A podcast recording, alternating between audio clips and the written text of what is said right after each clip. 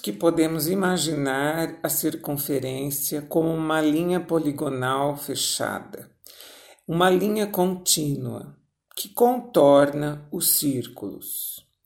Toda linha fechada, formada apenas por segmentos de retas que não se cruzam, recebe o nome de polígono.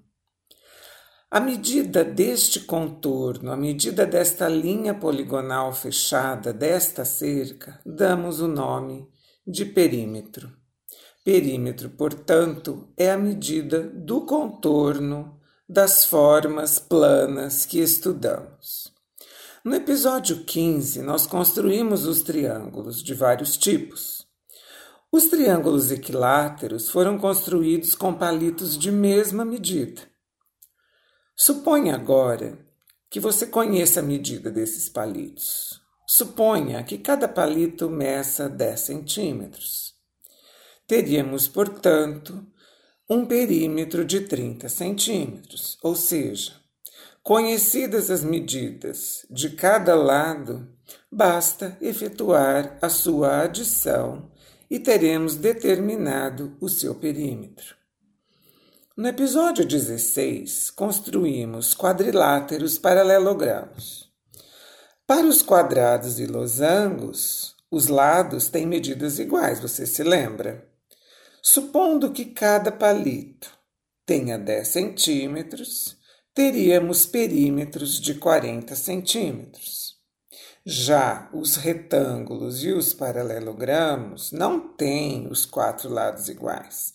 São dois pares de lados iguais. Vamos considerar que tenham 12 centímetros os palitos maiores, os lados maiores, e 5 centímetros os lados menores. Como seriam seus perímetros? Você poderia somar 12 mais 12, mais 5 mais 5, ou faríamos 2 vezes 12 24 mais 2 vezes 5, 10, 24 mais 10, 34 centímetros de perímetro. Em matemática, é comum, quando não conhecemos uma medida, quando não conhecemos uma extensão, chamarmos de x esse valor desconhecido, essa medida desconhecida. Nós vamos estudar as equações e vamos voltar a falar sobre isso. Mas aqui, o que nós podemos fazer é criar expressões para representar o perímetro dos polígonos regulares. Por exemplo, o triângulo equilátero. Sabemos que tem três lados e que cada lado mede x. Eu construí com um palito de um determinado tamanho, você construiu com um palito de um tamanho que pode ser diferente do meu, mas o meu valia X para mim, como o seu vale X para você. Sendo assim, o perímetro desse triângulo vale 3 vezes x. 3x simplesmente, ok? Quando construímos um quadrado, qual seria a expressão que representa então o perímetro de um quadrado? Se o quadrado tem quatro lados, os quatro lados são iguais a x, o nosso perímetro é representado pela expressão 4 vezes x ou simplesmente 4x. O pentágono, 5 vezes x.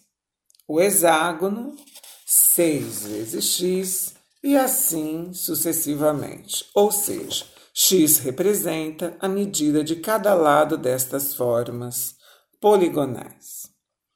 Vamos voltar. Vamos voltar ao quadrado e ao retângulo construído. Para o quadrado, o perímetro seria representado pela expressão 4x. E para o retângulo? Como seus lados diferem 2 a 2, chamaremos um lado de x e o outro de y.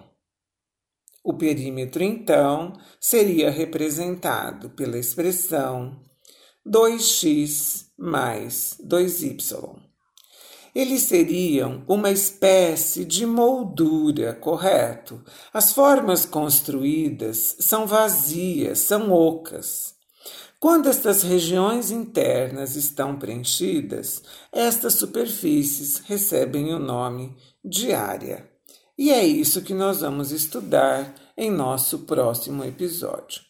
O meu nome é Luísa Maria Marques Poloni Cantarella e hoje é dia 20 de maio de 2020.